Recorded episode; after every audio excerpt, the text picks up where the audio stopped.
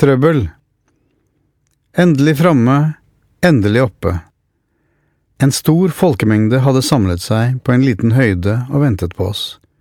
Fornøyde kom vi fram og satte oss ned i en liten hytte med bananbladtak uten vegger. Vi trodde det var velkomstkomiteen, men forsto raskt at her var det trøbbel i vente. Høylytt begynte soldatene å rope i munnen på hverandre, fektet og raslet med våpnene.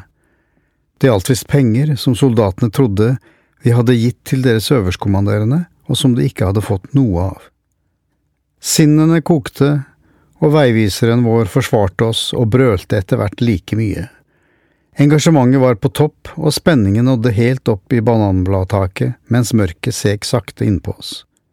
Husker jeg, helt til jeg sovnet. Oddbjørn fortalte senere at soldatene dyttet og holdt på å slå hverandre, og at Michelano ble sint og la seg opp i diskusjonen. En stund så det ut som det skulle bli et masseslagsmål, men heldigvis kom hjelpen løpende i rasende fart ned fjellsiden. Jeg ble revet ut av søvn idet nestkommanderende i Le Septien Brigade, kaptein Badibanga, lekset opp sine soldater etter noter, og vi fikk gå videre. Soldaten, som hadde fått den kraftigste reprimanden, sprang ved siden av oss og brølte og geberdet fornærmet, helt til vi var framme i Mosoko. Senere skulle vi bli kjent med mannen. Han var helt ålreit, han hadde bare brukt sin rett til å bli sint. Bare noen små bakker, noen små dalsøk, happa happa. Jeg kunne hengt veiviseren akkurat der og da. Da vi endelig klatret den siste bakken opp til kirken i Mosoko, følte jeg en lettelse jeg aldri hadde kjent maken til. Beina skalv, og vi hev etter pusten der vi nærmest ramlet ned på benkene i kirken. Jeg lovte dyrt og hellig at jeg ikke skulle gå én meter til den dagen, men måtte ganske raskt spise i meg mine hellige løfter da soldatene kommanderte oss bort til hovedkvarteret for en sikkerhetsklarering og passkontroll. De 500 meterne er noe av det lengste jeg har gått.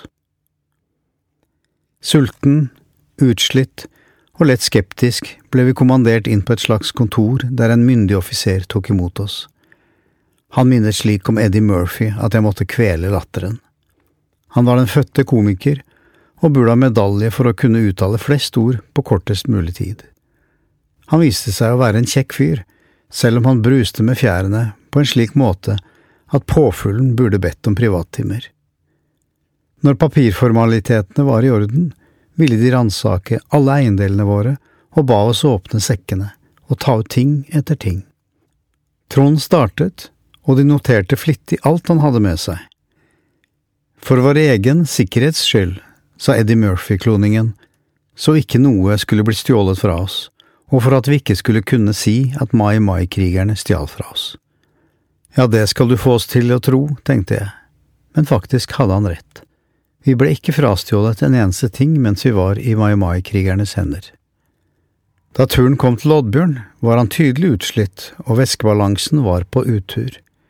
Blandet man dette med barndommens opplevelse med lignende soldater, var det ikke rart han nesten svimte av og flatet ut inne på det trange kontoret. Minnene fra den gang han var tolv år og jeg var ni, flashet i harddisken.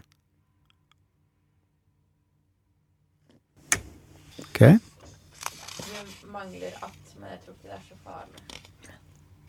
Uh, Nei. bare Nej. få tysta lite.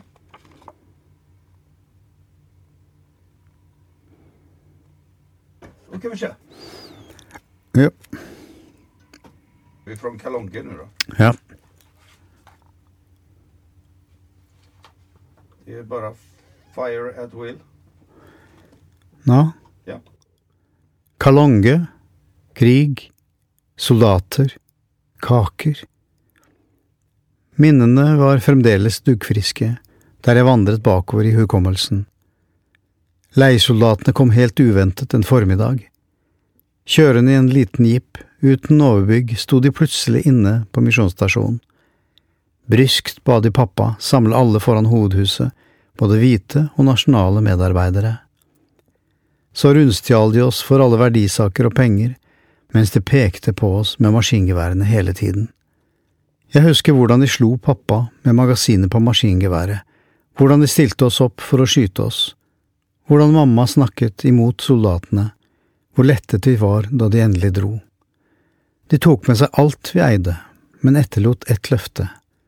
De skulle komme tilbake dagen etter for å drepe Martin, min far. Oddbjørn forsto nok mer enn meg og greide å suge inn frykten og inntrykkene sterkere. Mamma skalv der hun gikk med stor mage og bar på den ufødte tronen. Hun hadde gått gjennom hele huset og låst alle vinduer og dører, blåst ut ilden i ovnen, alt på soldatenes befaling. Med geværpipa hardt i ryggen gjorde hun i stand huset slik at det kunne forlates. Av oss for å dø. Ikke rart hun får skjelvinger den dag i dag når hun ser bevæpnede soldater i uniform. Selv valgte jeg sivilarbeid istedenfor militærtjeneste for å spare henne belastningen. Ikke fordi jeg var pasifist. Hun hadde fått mot til å be for våre liv idet hun gikk ut av verandadøren og så familien stå klare utenfor. Plutselig hadde hun hørt sangen Någonstans blant alle skuggorna står Jesus, høyt og tydelig.